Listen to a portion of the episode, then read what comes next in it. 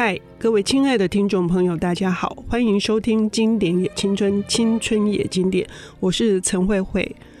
直播这个节目已经迈入了第九个年头，我觉得最大的回报是从这些非常厉害的领读人的口中知道更多的好书。有一些书呢，因为机缘或者是因为各种事忙的关系，它不在优先的阅读清单里面。不过呢，只要你曾经对他心动过，他有一天终于还是会找上你的。好，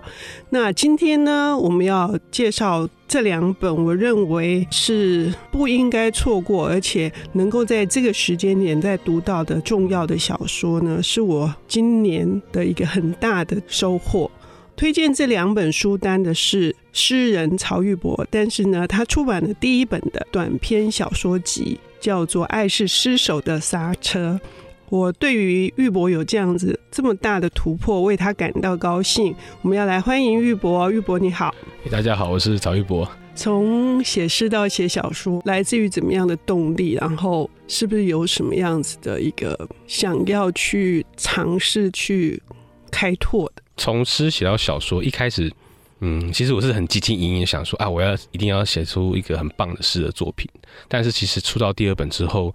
呃，我写诗的那个能量暂时就是消减了。自己身体知道说必须要放空一段时间，让自己的诗歌有其他的扩展性。那我就是开始去从事翻译啦，或者是其他阅读等等。但是其实内心创作的欲望其实没有停过啦，就是我还是想去创作一些东西，而且随着阅读越多，跟看的东西越多，其实发现说。有些东西是诗以外可以做到的东西，那刚好自己从小就喜欢看小说啦。嗯，我记得我自己第一本的阅读的小说是《以爱激烈》，在国中的时候，那时候呃，我我是翘，就是我是中辍生，然后我就在图书馆看那本小说，然后后来就回学校。哎，刚好张慧晶为你的这本《爱是失手的刹车》写的序里面就有《以爱激烈》里面很重要的一句话，对，就是只因你活在世上，我就会爱你这样子，我就钟爱着你。对，嗯，对，但是呃，那句话其实如果语境不同的话，就会变得很可怕。那也算是我的小说的梗。那所以我后来写这本。小说其实最主要是我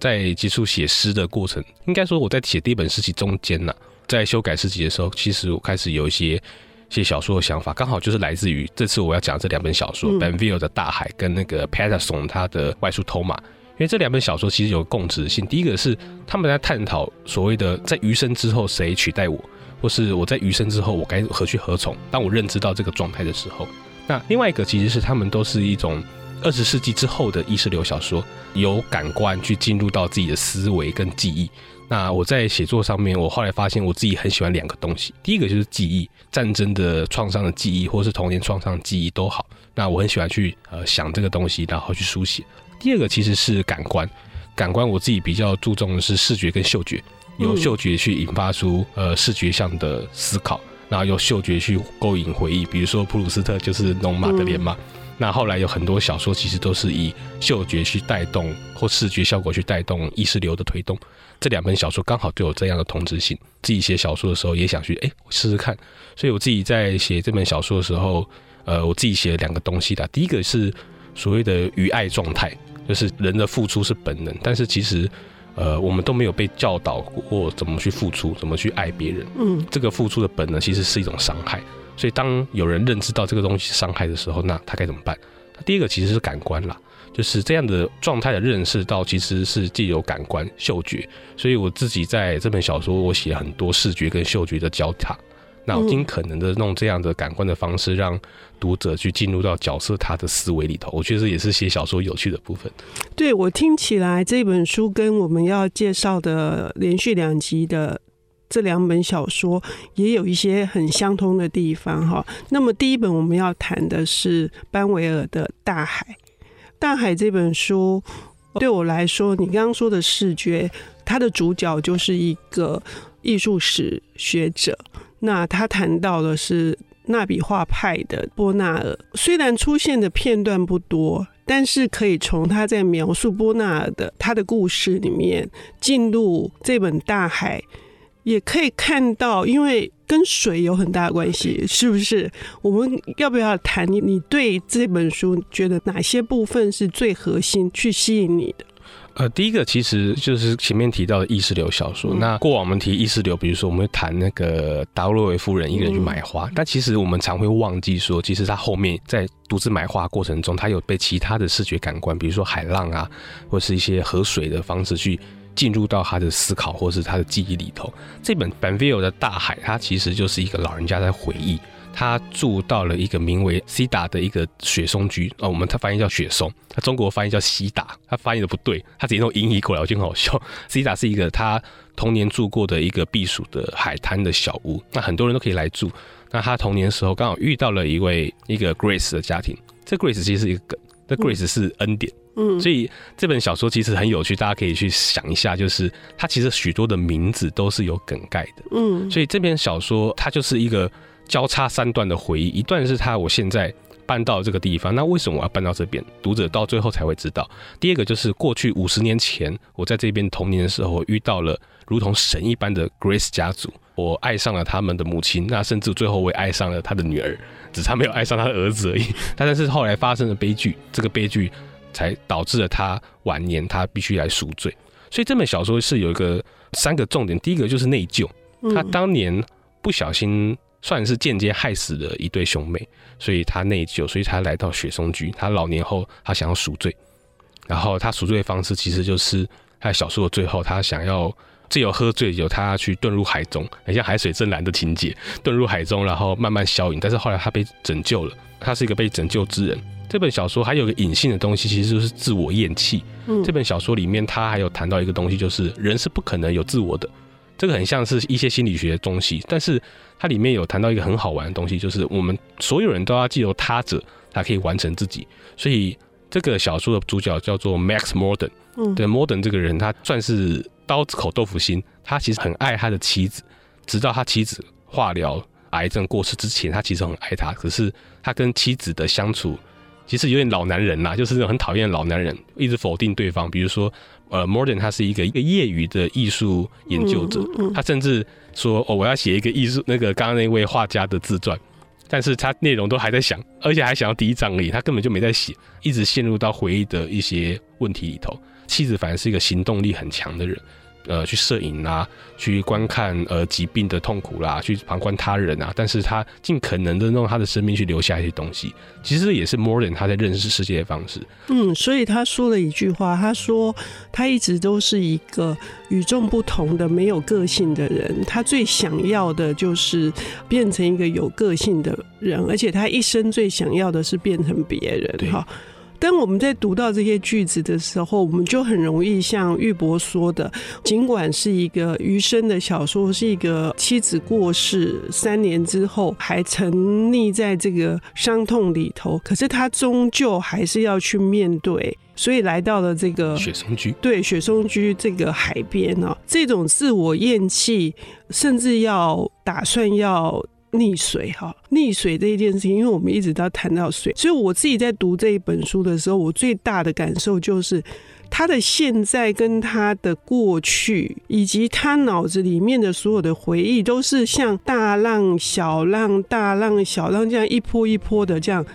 冲击到读者的心灵。对。他当初这本小说的 C，他得那个 Man Book 的时候，其实评审之一啦，我记得评审之一是那个德里罗，就写白噪音那个德里罗，他就说这本小说有个特殊之处，就是他的意识流之间，回忆跟回忆之间，两三段的回忆之间，全部中间没有衔接，然后他认为这是作者在文学性创作上的一个突破。但是这一段的描述后来被很多外媒小报啦，大报不会这样讲，纽约时报就不会这样讲，就是觉得说啊，这是一个。很不好的写法，这样子觉得很可惜。但是其实他的回忆之间是穿插，跟海浪一样，三段不停的覆盖，不停的覆盖。因为爱尔兰文学在写海浪的时候，尤其是早期在，比如说乔伊斯啦，或是在叶慈，他说大海是杀人般的纯真。嗯，大海的纯真是一种杀人的东西。他用海浪这种方式去写记忆，一遍一遍的覆盖，那好像是我们记忆状态啦，一片一片的海浪新生，但它其实就是过去。是过去的这个记忆重生，但是认识自我或者是没有自我这一件事情，也会因此而得到了一个新的解脱吗？我们要休息一下，等一下回来。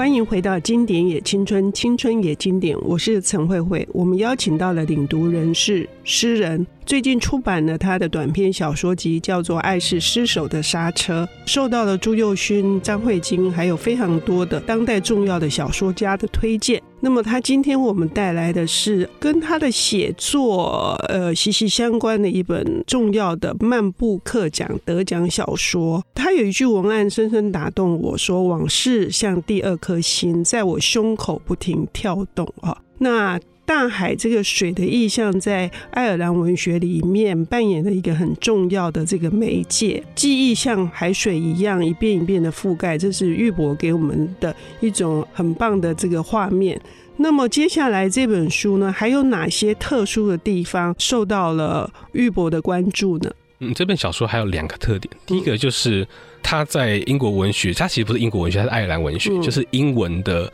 小说以降，它是有一个写作传统、修辞的传统。那它被定义成叫做华丽的散文，这个散文其实不是我们中文世界认知那种、呃自己的回忆啦，或是抒情散文，它是一个 prose，它是一个非韵文。但是这个华丽的散文，它前面那个前缀。华丽其实就是暗示说啊，这篇书写它是具有韵律效果的，跟修辞的视觉效果的。所以其实这本小说或者 Banville，它其实被誉为说 Nabokov 纳博科夫的徒弟。嗯，因为他非常的热爱 Nabokov，导致于他的书都不畅销，因为文字密度太大了。比如说《The Sea》这本小说，我自己读一次要花一个礼拜，因为我没办法一次看三章。我可能一次两张我就快受不了了，因为它文字密度很强，但是也因为它文字密度很密，所以它的视觉效果很强。那上个周末我在看这本小说的时候，我自己去买英文版。那英文版有个版本我很喜欢，就是它的封面是两个小孩，刚好这个 Max Morden 这个主角跟他一个叫做克洛伊，这克洛伊，克洛伊这个小女孩，他们在海边相处牵手的画面，这样就非常漂亮。但其实它的第一段有在展现像 Nabokov Lolita 那样开头的韵律感。因为洛丽塔它开头其实有押头韵尾韵的，它就是 a light life 跟 lions 那种呃光啊生命跟欲念，它其实全部都是押头韵的 l。但是它到下一段就是呃 town trip 跟 Lolita，，它甚至开始押很多很多的母音，然后头韵全部压下去，所以我们念起来的时候，其实它就是有一个很强大的停顿感。而这一本 The Sea 它其实。看开头，它第一段说怪潮出现的那一天，那些神走了。其实已经翻得不错了，我觉得他翻得不错，因为我想试试看怎么翻。但是我后来发现，整本它的英文原作，它的句式有时候长跟短之间是控制得很好，它不是固定的说哦，可能一段就是七八个字，它其实是有时候一段它才一个逗点之前，它可能才两个单词。比如说刚刚那个怪潮出现那天，那些神走了，它原文是 a departed a lot gods。On the day of the strange tide，它其实全押尾韵，它全部全押是一的尾韵，那甚至是有时态的时候，它押半韵，所以它一跟 d 之间，它完全的音律感就会像是一个重音一样去念、去念、去念这样子。因为我自己在读英文的原文的时候，英文其实不是特别好，我自己在转译符号上我有点障碍，所以我要弄念的，因为这也是我的老师那个曾曾曾老师教我的，所以我自己在看一下原文的诗或小说的时候，我也是会念出来的。后来我自己半夜的时候在念他第一段的时候，才发现说，哎，原来他有点像是说，哦，他没离去，诸神在这怪巢之中，所以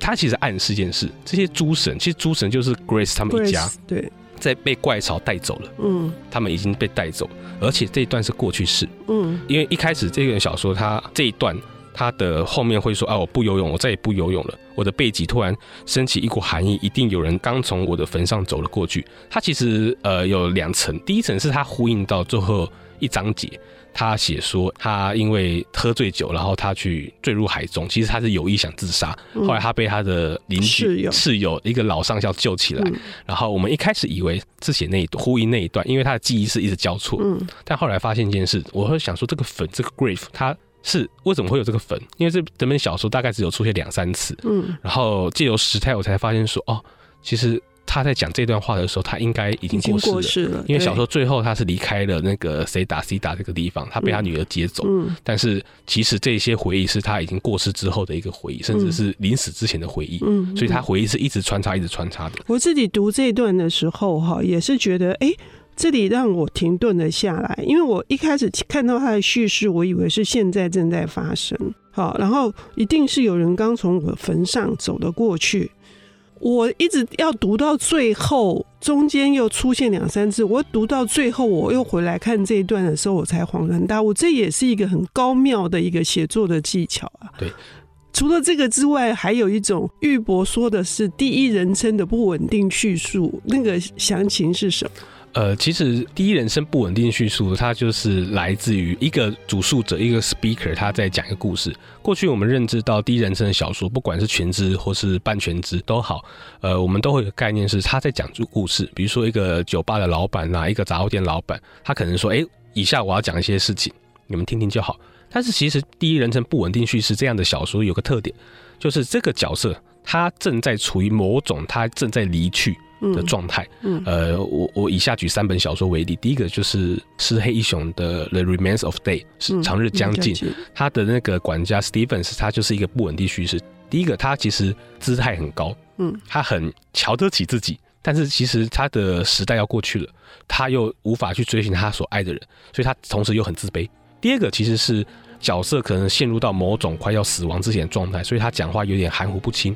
但是这个含糊不清其实是有线索可以拼凑的，比如说博拉纽，智利的作家博拉纽，他有一本小说叫做《护身符》，我是非常喜欢那本小说。他就是一个在经历大屠杀的大学校园里面，有一个清洁妇躲在厕所里面，他一直在回想过去他认识的大学生，全部都是艺文人士的大学生，然后他的叙述非常的紧张急躁，嗯，但是他又非常的哀痛。他只能用回忆这种方式去讲述自己。那第三个其实就是像纳博科夫他的普宁娜，嗯，他的里面一个老教授，他一直在回想他自己。所以这样的第一人称不稳定叙事通常会接到回忆，因为回忆是不可靠的，回忆是一直一再复制，一再复制。但是我们现在回忆的这个版本跟 original 的那个片段画面可能是完全不一样的。所以这类型的第一人称不稳定叙事通常出现在一个人他去看待他过过去。啊，第二个就是他可能陷入到某种紧张的状态。那紧张的状态跟玉博提到的这个主述者叫做 Morden 是跟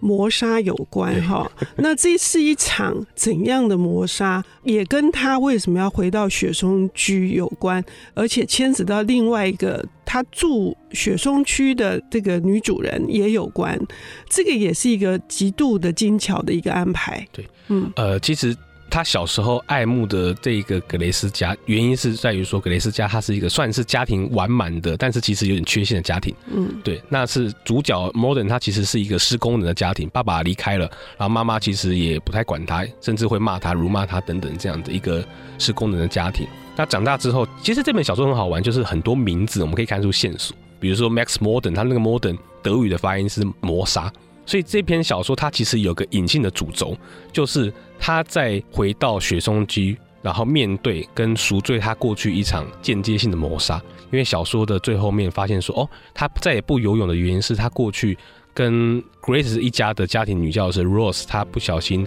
害死了 Grace 他们一家的姐弟。在一次争吵过后，在他的性启蒙之后，然后姐弟因为跟 Rose 吵架，因为他们被 Rose 撞得正着，然后他们又遁入海中，就不小心溺水而亡。但其实这是一场谋杀，因为他们其实都在岸上在观看，但是他们却不知道为什么不动，完全不去救他。所以小说一开始有讲说，呃，许松居有一个女管家叫做娃娃索小姐，但是到最后的时候才发现说，这个娃娃索小姐就是当年跟她一起看着 Grace 一家的姐弟溺水而亡的那个家庭女教师，而他们两个其实都是要回来赎罪的，嗯，他们两个都想回来赎罪，他们两个都很想要去。重新去面对这段回忆，但是其实面对到最后的时候，好险彼此可能有小小的扶持自己，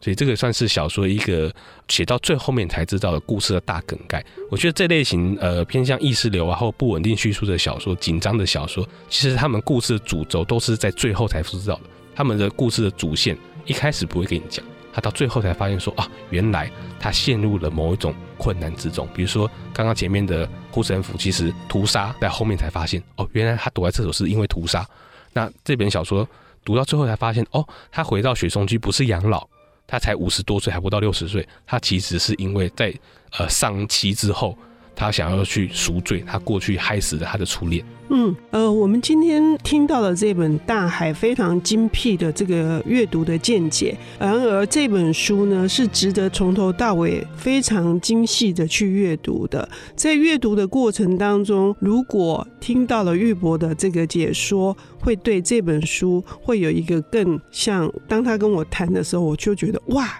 我有一种醍醐灌顶的感觉，希望各位听众朋友也能够非常享受这本书的阅读经验。谢谢玉博，谢谢各位。